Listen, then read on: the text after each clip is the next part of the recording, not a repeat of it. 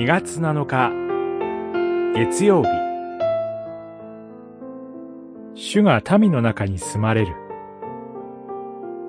出エジプト記25章から27章私のための聖なるところを彼らに作らせなさい。私は彼らの中に住むであろう。25章8節契約締結の儀式によって主の民としての歩みを正式に始めたイスラエルに主は幕屋を建設するように指示します。幕屋によって主がイスラエルの民の中に住むとおっしゃるのです。今や主は、モーセと共におられるだけでなく、契約の民、イスラエルと共におられることを、幕屋によって示してくださいます。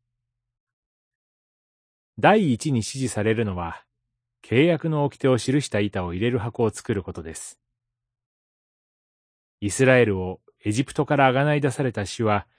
あがないの座と呼ばれる箱の上からイスラエルに臨み、語りかけます。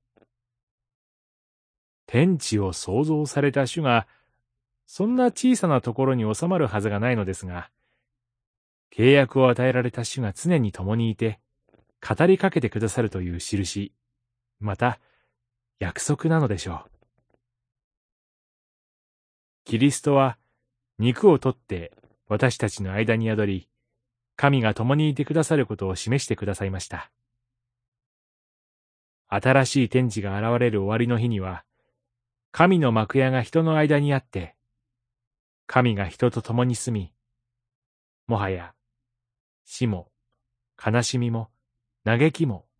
老苦もなくなります。ヨハネの目視録21章3節4節契約の主が共にいてくださるとの約束は、今、キリストが共にいてくださる幸いと、終わりの日の完全な平和へと続いていく力強い希望です。祈り。主よ。かつて幕屋で示されたように、今、私たちと世の終わりまで共にいてくださることを感謝します。